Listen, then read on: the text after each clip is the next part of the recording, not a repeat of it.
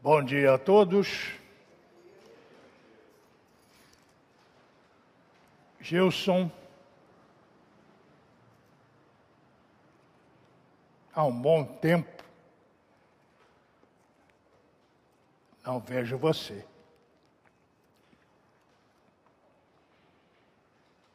Ao vê-lo hoje e aqui, vejo Andréia porque ela sempre estava com você. E a porta, eu podia cumprimentar vocês dois. Vendo você aqui, hoje, vejo Andréa. Ainda, e ainda bem que ela está no céu. Meu carinho imenso por você, por seus filhos, por sua cunhada, por sua sogra. Muito bem. Hoje, no âmbito da Igreja Presbiteriana do Brasil, comemora-se o Dia do Presbítero. Presbítero João, presbítero Hanner, mais algum presbítero na congregação? Presbítero Eduardo Gouveia. Presbítero Maurício Burazesca, também candidato ao Ministério da Palavra de Deus pelo Presbitério do Rio de Janeiro. A eles, nossa homenagem. E neste domingo do mês de agosto, o primeiro domingo, abrimos o mês das missões. Comemoramos em agosto o mês das missões. Já referido aqui, pelas missões e por alguns missionários já oramos também merecem a nossa homenagem. E o mês de agosto, por ser o mês das missões, obriga-nos a uma reflexão a respeito. Por isso eu quero convidar você a abrir a sua Bíblia no Evangelho segundo Mateus, capítulo 28, o último capítulo do Evangelho segundo Mateus, nos seus últimos versículos, de 18 a 20, que certamente você conhece muito bem. Mas eu quero ler agora para a nossa lembrança. Evangelho segundo Mateus, capítulo 28, versos de 18 a 20. Jesus, aproximando-se, falou-lhes, dizendo: Toda a autoridade me foi dada no céu e na terra. Ide, portanto, fazei discípulos de todas as nações, batizando-os em nome do Pai e do Filho e do Espírito Santo, ensinando-os a guardar todas as coisas que vos tenho ordenado e eis que estou convosco todos os dias até a consumação do século. Eis a ordem de Jesus, a ordem missionária, dada pelo Senhor aos seus discípulos. E é sobre isso que eu quero falar à igreja nesta hora. Porque a ordem missionária de Jesus nos faz pensar, à luz do texto, em como se dá o cumprimento dessa ordem, como deve ser. Porque o texto, ainda que muito conhecido, pode não ter ainda promovido em alguns as suas considerações que importam Mas se não é o caso, ou se é o caso, queremos falar disso então. Veja bem, Jesus dirige-se aos seus discípulos e diz: Ide, portanto, e fazei discípulos de todas as nações.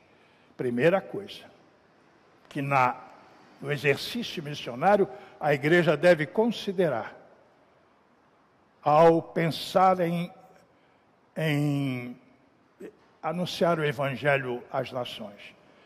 É primeiro necessário despertar simpatia e interesse nas pessoas. Porque fazer discípulo à luz das Escrituras e no tempo de Jesus era exatamente isso.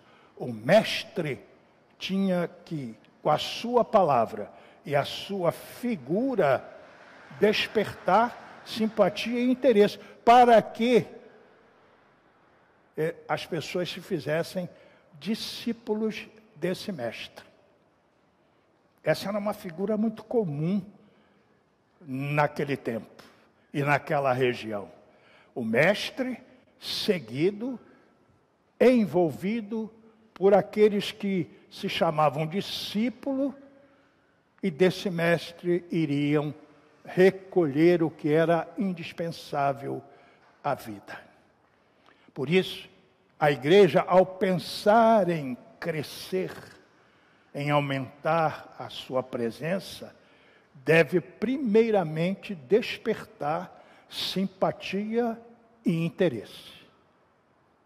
Aí nós estamos falando de uma dinâmica eclesial. Como é que fazemos isso? Com as atividades da igreja, desde a porta, desde o abraço que recebe, desde a palavra que acolhe, desde o carinho que se oferece. As pessoas já são já são chamadas dessa forma, lá na porta, quando chegam. Ou o, o acolhimento é agradável, ou não se desperta simpatia e tampouco interesse. Pensem nisto. Eu me lembro perfeitamente quando cheguei à igreja presbiteriana da Tijuca pela primeira vez, eu fui recebido por aquele que se chamava zelador da igreja. E eu nem sabia que era ele. Ali, porque eu cheguei cedo, ele me recebeu. Ele quis saber o meu nome, ele se identificou ele me encaminhou à sala de ensino. Depois eu vim descobrir que era o zelador da igreja. E que coisa boa. E a partir dali, eu tive uma grande simpatia pelo Zezinho. E ele se tornou uma pessoa do meu imenso carinho. E eu me senti acolhido. E na no ambiente que me acolheu, eu me senti profundamente acolhido. E é assim, lá na porta já começa a se fazer um discípulo, despertando a simpatia de quem chega, despertando o interesse de quem se aproxima. E aí, aqui dentro, na dinâmica eclesial, das reuniões departamentais, nos encontros fraternos, nos almoços comunitários, na conversa do corredor, nessa dinâmica da igreja inteira. Isso promove, desperta e tem que ser assim, uma imensa simpatia e um profundo interesse pela igreja. Mas que lugar bom! Que santuário agradável! Que pessoas acolhedoras, que reuniões alegres, que almoços saborosíssimos. Quanta coisa boa, gostei. Como me acolheram bem. Ah, vou voltar. Gostei. Gostei desse lugar. Gostei do que vi. Quero, quero saber como, é que, como, se, como funciona mais. Quero me entrosar. Quero participar dessas atividades. Quem sabe pertencer a esses grupos. Integrar-me e fazer parte de departamentos próprios à minha idade, à minha identidade. Ah, tem, tem oficina artesanal às terças-feiras. Coisa maravilhosa. Faz-se artesanato. Aprende-se tanta coisa. E tem almoço nesse dia também. Tem a paradinha, que é uma hora de uma reflexão breve sobre a palavra de Deus, geralmente dirigida pelo pastor. Mas que, que ah, eu quero. Tomara que terça-feira chegue logo, porque eu quero voltar. Assim já se fez o discípulo. Já se fez o discípulo. Ele chegou, ele foi abraçado, ele já tem, tem gosto, criou gosto.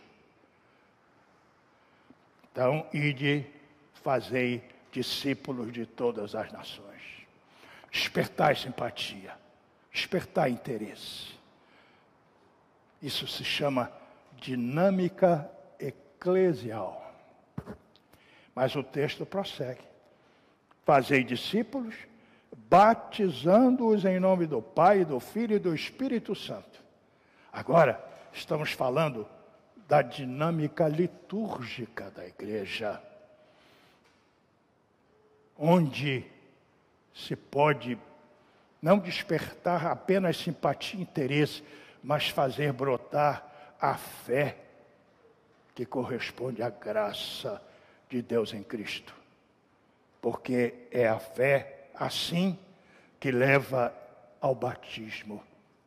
Em nome do Pai, do Filho e do Espírito Santo, na dinâmica litúrgica, sobretudo, no canto do coro que emociona, que toca, que sensibiliza a alma, que abre o coração para tudo que há de acontecer.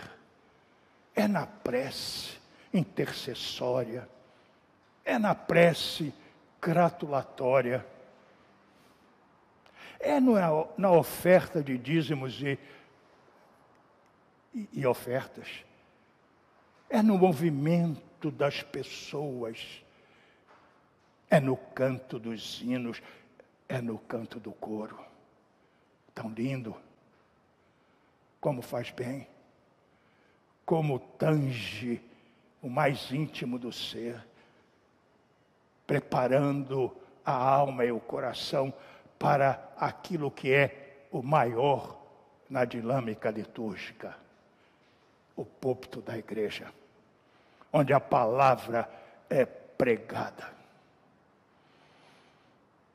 é a hora máxima da liturgia, da dinâmica litúrgica.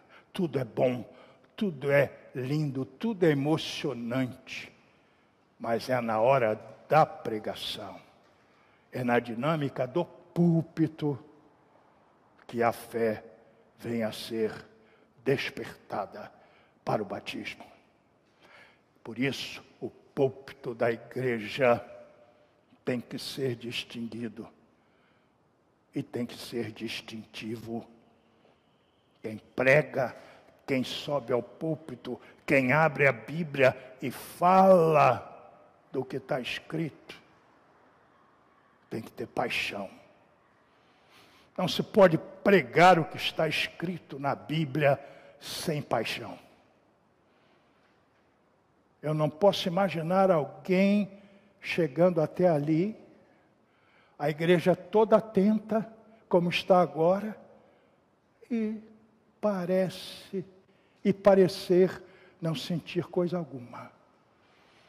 Isso não é pregar, isso é fazer palestra. Fazer palestra não é no púlpito, pode ser na cátedra, e é bom, mas no púlpito do púlpito é pregação apaixonada. Ah, quantas vezes pregando eu tive que conter as lágrimas, porque é muita paixão. Como posso falar de um Deus que se fez carne, que sentiu fome, que sentiu tristeza, que sofreu por mim, que se deixou cravar na cruz, que derramou o seu sangue e ainda foi capaz de olhar para o Pai lá no alto e dizer: Pai, perdoa-lhe, porque não sabe o que faz. Como não ter paixão ao anunciar isto? Como não ter paixão ao dizer que a pedra do túmulo foi removida e de lá saiu o Cristo ressurreto para me oferecer a vida eterna? É assim que faz o pregador, na dinâmica litúrgica, na pregação da palavra, o ponto máximo da liturgia. Por isso, irmãos, já devem ter percebido há muito tempo que quando aquele que vai pregar, que vai assumir o púlpito, se levanta, todos se levantam com ele, não é? em respeito à palavra que vai ser anunciada. Por quem? Por mim, o reverendo Miguel? Não, pelo homem de Deus, que só é homem de Deus pela pura misericórdia do Senhor. Mas é. E se o pregador não se achar homem de Deus, é melhor que ele nem suba ao púlpito. Não é vaidade, irmãos, é consciência. Por isso, a pregação tem que ser apaixonada. E mais, ela não pode excluir o Cristo Senhor. Pregação que não fala de Cristo é palestra. A pregação bíblica do púlpito é apaixonada com ênfase na figura de Jesus. Porque é isto. Tudo isso enriquecido pela dinâmica toda da liturgia da igreja, que as pessoas se convertem. É por aí. E aí são batizadas em nome do Pai, do Filho e do Espírito Santo. Mas se o povo que ouvir não sentir essa paixão no pregador, não reconhecer o Cristo na mensagem pregada, sai vazio. É preciso, então, primeiro despertar simpatia e interesse na dinâmica eclesial. É fundamental fazer brotar a fé que responde à graça na dinâmica litúrgica da igreja. E, finalmente, diz o Senhor, ensinando-os a guardar todas as coisas que vos tenho ordenado. Agora Jesus está falando da litúrgica, da dinâmica litúrgica da escola dominical. Fundamental na vida da igreja. Aí sim, as classes se reúnem, o professor apresenta o seu tema, troca ideias com os alunos, as, as, a, a teologia é anunciada, a doutrina estabelecida num diálogo mestre-discípulo. É o tempo de promover o crescimento dos que já são. É escola dominical, é aprendizado. Por isso, é fundamental a figura daqueles que ensinam. Eles têm que ser capazes, eles têm que ter gosto eles têm que se preparar para fazer da aula um tempo de crescimento dos que já são igreja. E nós temos aqui muitos professores de escola dominical. Lígia, estou olhando para lembrar de presbítero Gilson, Márcia Severino, Helenice, mais alguém? Que eu não esteja, que eu esteja esquecendo?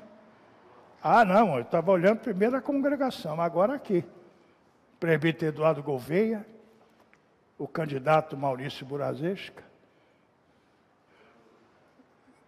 reverendo 12, coisa boa, são os nossos professores que enriquecem a dinâmica da escola dominical de nossa igreja. E aí, você tem uma igreja viva, crescente, que responde a esse ministério missionário. Fazemos discípulos, batizamos em nome do Pai, do Filho e do Espírito Santo e ensinamos a teologia e a doutrina da igreja. Deus abençoe nossa igreja nesse tempo em que celebramos missões e que seja tudo para a glória de Deus. Amém?